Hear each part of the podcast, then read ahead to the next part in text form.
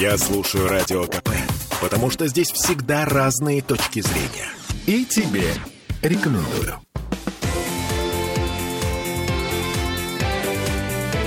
Картина недели. А Байден-то снова хочет баллотироваться. И всего-то ему будет к тому моменту... 100 лет. 82, по-моему, года. Короче говоря, э, это интересная новость, э, но не только это. Мы обсудим сегодня с Александром Сергеевичем Записоцким, ректором Санкт-Петербургского гуманитарного университета профсоюзов. Александр Сергеевич, здравствуйте. Здравствуйте. Я Ольга Маркина. Итак, э, значит, смотрите, почему мы вообще обсуждаем Америку? Потому что э, сейчас выборы, которые, как мне кажется, могут кое-что, ну не все, к сожалению, чуть-чуть изменить для России. А как вы эту ситуацию видите? Я эту ситуацию вижу так, что следующим президентом Соединенных Штатов Америки будет Десантис Ну, то есть не Байден. из Флориды. Это просто Нет. шутка. Это будут республиканцы, и это будет Десантис. Это, конечно, будет не Трамп. Э, И что касается нынешнего Байдена, а что ему остается? Вы понимаете, он не может за два года до следующих выборов заявить, что он на них не пойдет. Как только он это заявляет, он превращается в хромую утку автоматически. Это очень плохо влияет на э, позиции его партии демократов. И если он заявляет, что он не идет на выборы, это очень плохо влияет на его работу в качестве действующего президента и работу всего его аппарата. Ну, заметьте, Александр Сергеевич, Путин э, так и не сказал, будет ли он принимать участие в выборах. К слову. Ну, просто к слову. Вы знаете что? Путин, в отличие от Байдена, не является политиканом. Это политик с большим чувством гражданской ответственности за страну, и для него интересы страны всегда на первом месте. Что касается Байдена, Байден, понятно, что эта фигура не самостоятельная. Он, может быть, даже в большей степени не самостоятельная фигура, как, э, ну, чем Зеленский. Еще надо поспорить, кто менее А, самостоятельный. а кто же дергает за ниточки? Я все время пытаюсь понять. Там есть закулисье. В Соединенных Штатах есть правящий слой. Наверное, его э, границы размыты. Вот не- нельзя сказать, что в это закулисье, допустим, входит господин Смит, а господин Блэк туда не входит. Это очень раз- размытая такая категория. Тем не менее, когда Трамп э, стал президентом, мы увидели, что э, власть имущие в столице и в Нью-Йорке, они очень тесно сплотились, э, чтобы выбросить э, Трампа и, собственно, фальсифицировали выборы и привели Байдена. Э, Вот то, что они не нашли фигуры более достойной, говорит о том, что идет семимильными темпами вырождение правящей элиты Соединенных Штатов. Но, тем не менее, демократы будут вынуждены найти кого-то помоложе, хотя бы лет на пять Ну, помоложе свежачок. Байдена. А? Свежачок, я говорю. Да, свежачок, да, какую-то другую мумию, которая там не пойми как передвигается. Но все, э, та- там же двумя партиями ничто не исчерпывается. Там есть э, службы юстиции, службы п- правопорядка, разведывательные службы, есть армия, которая, кстати, в период Трампа была в очень большой степени на его стороне, но выбрать надежных проводников своей политики он из них не мог. Так а есть ли какой-то маленький шанс, что э, будущим президентом э, станет Будет Трамп? Путин. Ну, президент всей э, планеты. Я серьезно говорю. Что Э, касается Трампа, я думаю, что у Трампа практически никаких шансов.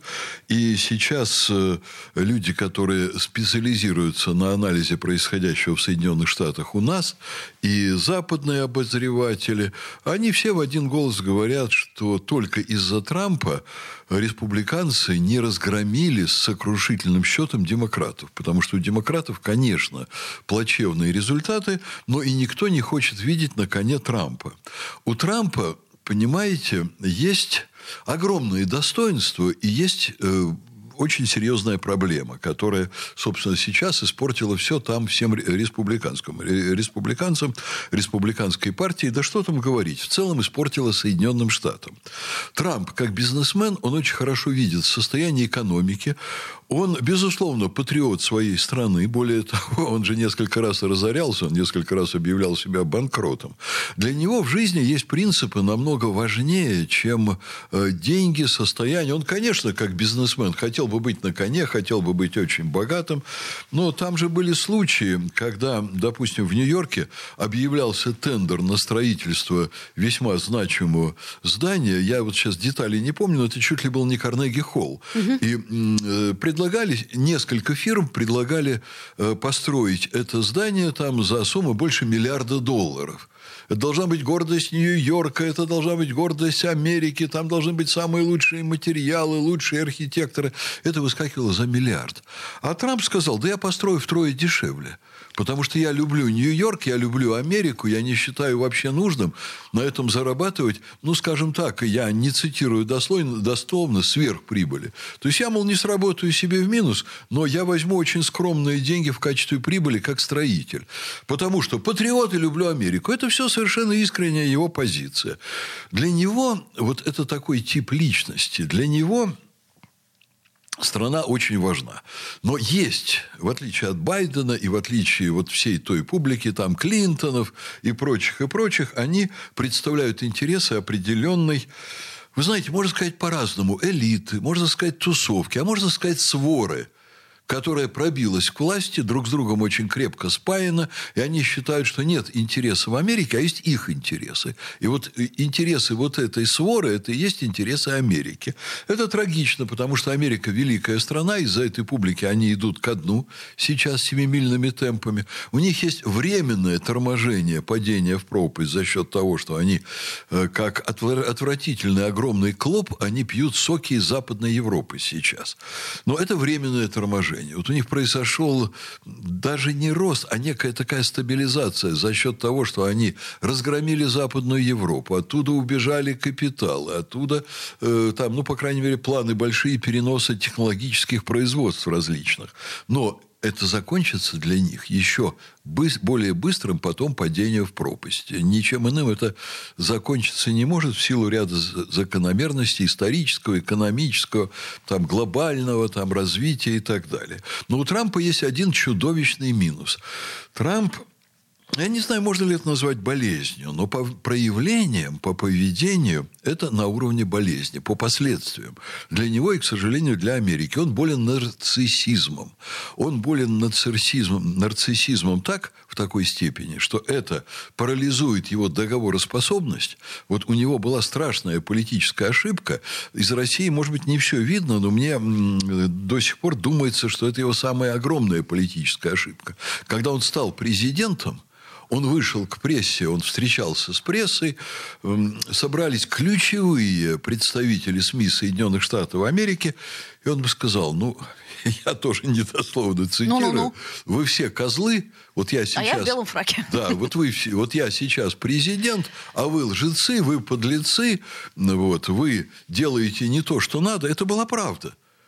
Но он как политик – не должен был этого говорить. Слушайте, но ну есть нюанс э, с американскими выборами. Уже поговаривают, что это, мягко скажем, все фальсификация. Потому что да вот, эти вот, вот эти вот, понимаете ли, по почте голосования, вот это, это вот общее все. мнение, То что есть, у и них... потом, смотрите, э, если мы возьмем срез, да, общественное мнение до выборов, э, я имею в виду процент республиканцев, да, и то, что мы получаем по итогу. То есть, по идее, республиканцы должны были победить с каким-то совершенно сумасшедшим отрывом. Вот я уверен, что им испортил Трамп, Думаете, и, Трамп, да? И, э, понимаете, вот что такое нарциссизм? Он, во-первых, Трамп не имеет достаточной договороспособности. Он как бизнесмен еще к тому же, он считает, что если есть переговоры, он в них должен всех победить, он должен одержать верх, а не найти компромисс. Он не сумел привлечь э, существенную часть элиты, которая ему была необходима для управления Америкой. Он отказался, отвергнут элиты. Он был не готов занять пост президента в силу отсутствия команды, которая стояла бы за его спиной. Его, финансово его поддержали очень сильно промышленники. Но победы э, его вместе с промышленниками было недостаточно для того, чтобы управлять Америкой. Нужна еще преданная его делу часть управленческого слоя. У него вот этого не было. Он очень легко ссорился со всеми. Ну, это он, правда, да. Он был не способен на компромиссы. Он все время всех выгонял из своей команды. И к нему, в конце концов, не пошли серьезные люди. Неопытные люди в его команде наделали огромное количество ошибок. Он весь свой президентский срок пытался как-то амортизировать ошибки, которые он насовершал. Когда его ближайшее окружение, реально ему преданное, попало под уголовные процессы, под судебные преследования, по неопытности, конечно. Но и что еще очень важно, вот этот его нарциссизм, он вызывал его неприятие во всем мире, потому что Трамп человек с правильными идеями, но не способный их реализовать в конечном счете и очень неприятный внешне. Ну, знаете, а Байден-то, конечно, приятный внешне. Байден – по крайней мере, он не так раздражает. Он стал смешон. Он э, стал, в общем, синонимом какого-то такого американской фальши, позора Америки.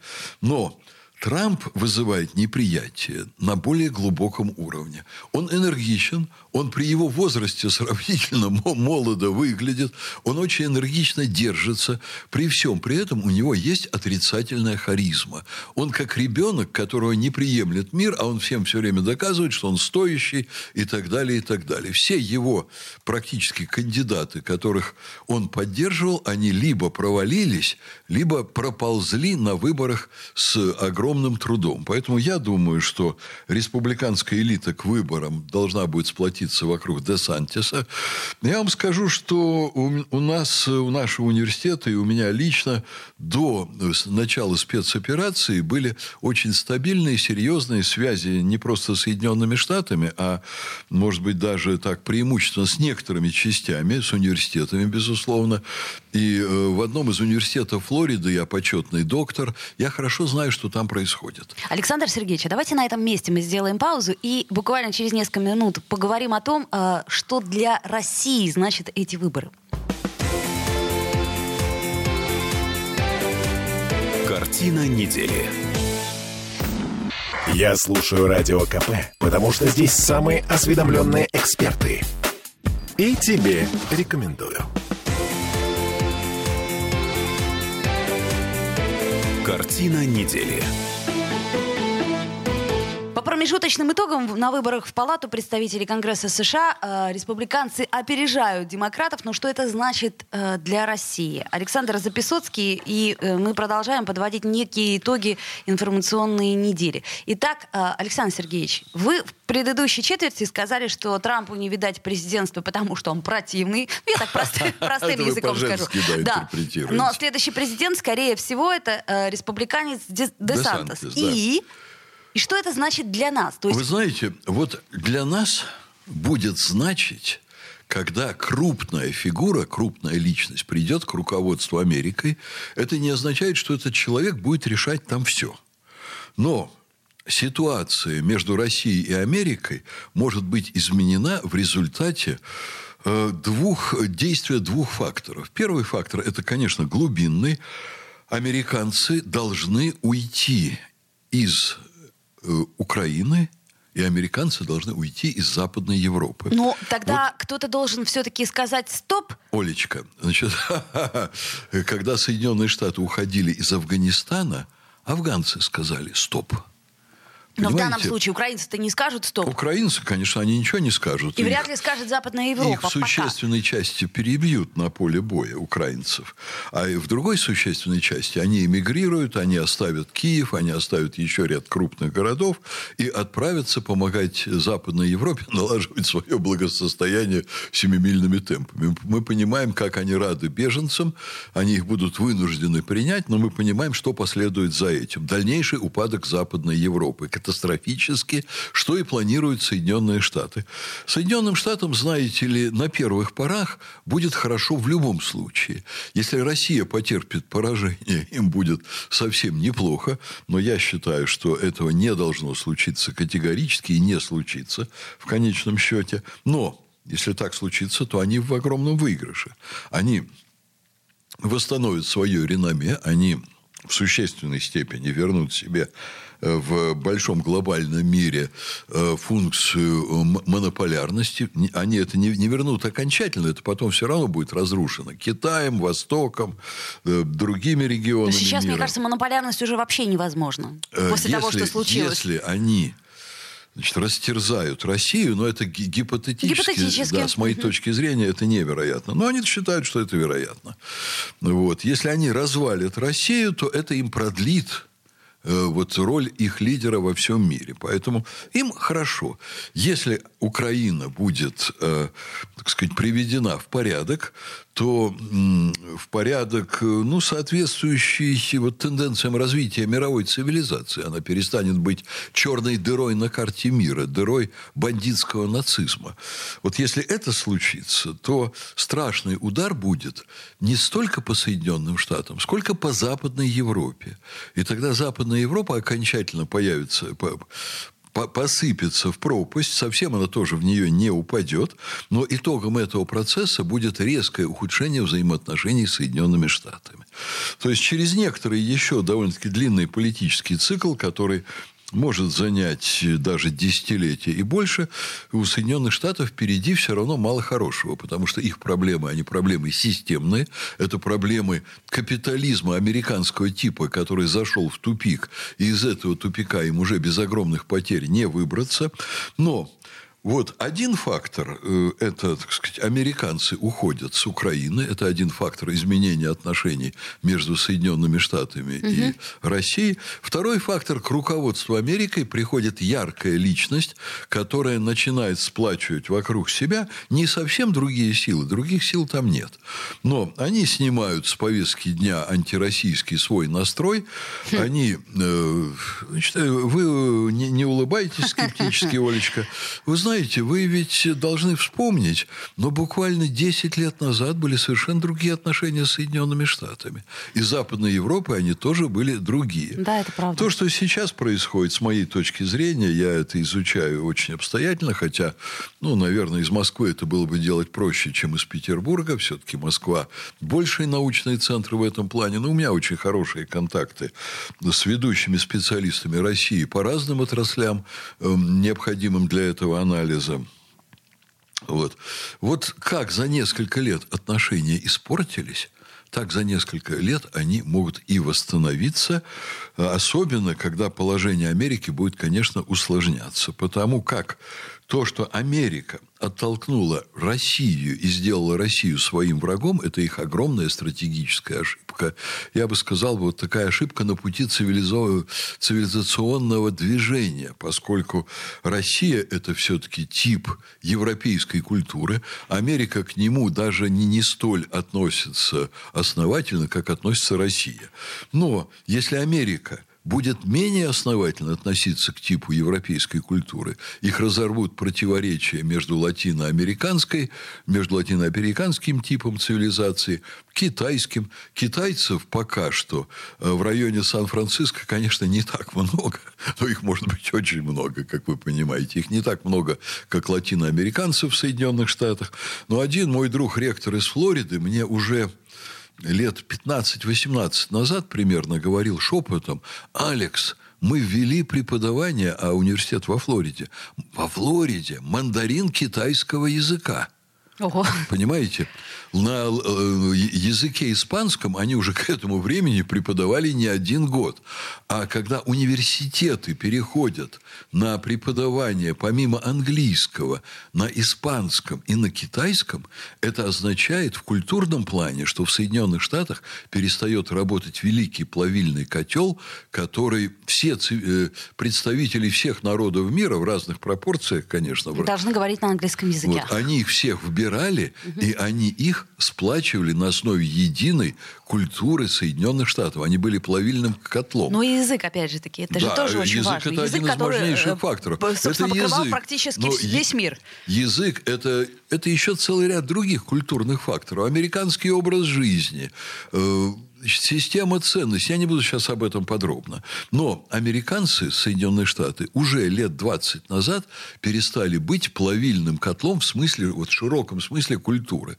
Культура – это не только театр, это образ жизни, это религия, это вера в ценности, это очень много вещей. Ну, язык, конечно, это мощнейший фактор. Они перестали – быть плавильным котлом в культурном плане. Это означает, что они находятся в кризисе, из которого мне, например, непонятно, как они будут выбираться. Ведь Западная Европа это до сих пор культурные противоречия не может преодолеть между странами. С одной стороны Греция, понимаете, с другой Португалия, с Испанией, с третьей Скандинавия. И они там строят что-то очень похожее на Вавилонскую башню. Британия уже вышла. Венгрия говорит о том, что а, Венгрия это тоже может может сделать, и не она одна. Поэтому у них огромное количество своих сложностей. И в той войне, в которую они нас втянули на Украине, они ищут одно из спасений преодоления своего кризиса. Я думаю, что у них это не получится. Так а все-таки при победе республиканцев действительно Украина не будет получать э, помощи э, финансовой? Сегодня это нереально. Машина раскручена, бросить То есть это просто лозунг, мгновенно. с которым бегали республиканцы Конечно, это для... отдельные, отдельные бегали. Это мы еще, понимаете, там, ну, сенатор не самый влиятельный какой-то говорит, надо прекратить Украине платить деньги. А другой сенатор говорит, надо разбомбить Советский Союз. Вот наши СМИ выбирают то, что а, для ну, нашей понятно. аудитории... Для ушей наших приятней, да, комплементарно. Вот. Но сейчас это невозможно. Они будут продолжать, пока мы их не вытурим с Украины, как их вытурили из Афганистана афганцы. А с Украины их вытурят русские, в том числе и проживающие на Украине миллионы русских. Это неизбежно, это произойдет, и им придется искать иное позиционирование в мире. И вот тогда ситуация действительно изменится. Ну, нам бы еще неплохо было бы э, Дожить почистить, почистить нашу элиту от национал-предателей. Смотрите, Александр Сергеевич, вот когда, э, например, э, ваш взрослый сын просит денег, ну, к примеру, да, или О, там... У ну, меня такого не ну, бывает. Я говорю гипотетически, да? Он уже помогает папе теперь. Вот это хорошо. И ты говоришь, да, конечно, я дам тебе денег, но, может быть, ты какие-то успехи тоже покажешь. У меня возникает ощущение, что точно такая же ситуация у Америки с Украиной. То есть ты даешь деньги, но при этом ты требуешь каких-то военных успехов. И нельзя ли сейчас сказать о том, что э, оставление э, нашими войсками Херсона и это и есть, по сути дела, э, военные успехи э, Украины? Мне очень не хочется комментировать то, что происходит на Херсоне. Ну, к сожалению, придется, потому что это самая ключевая тема. Мы и так не Вы знаете, я подходим. не уверен совершенно, что мне придется это комментировать. Если вы хотите, я все, что по этому поводу могу сказать, я скажу примерно так. Война – дело трагическая, это трагедия. В ней бывают победы, и в ней, к сожалению, бывают неудачи. Вот. Э, я не, не являюсь, я всего лишь э, старший лейтенант военно-морского флота в запасе, хотя я думаю, что меня уже и по возрасту сняли там из запаса, к сожалению. Но подождите, был... подождите, если будет, э, предположим, всеобщая мобилизация, вы сможете... Но Мне это не в 68 точно. лет, вы а. знаете, я был бы не против, но я боюсь, что я буду обузой. Вот если бы мне было лет 30, я бы, скорее всего, уже был бы там вот несмотря на вот важность моей миссии как ректора, как университета учредителей. Александр считаю, Сергеевич, да. давайте буквально на секунду прервемся. Да, но Украина – это никакой не сын Соединенных Штатов. Э, давайте сделаем паузу и э, после нее поговорим о том, что же, собственно, произошло э, в Херсоне и насколько это для нас криминально. Картина недели.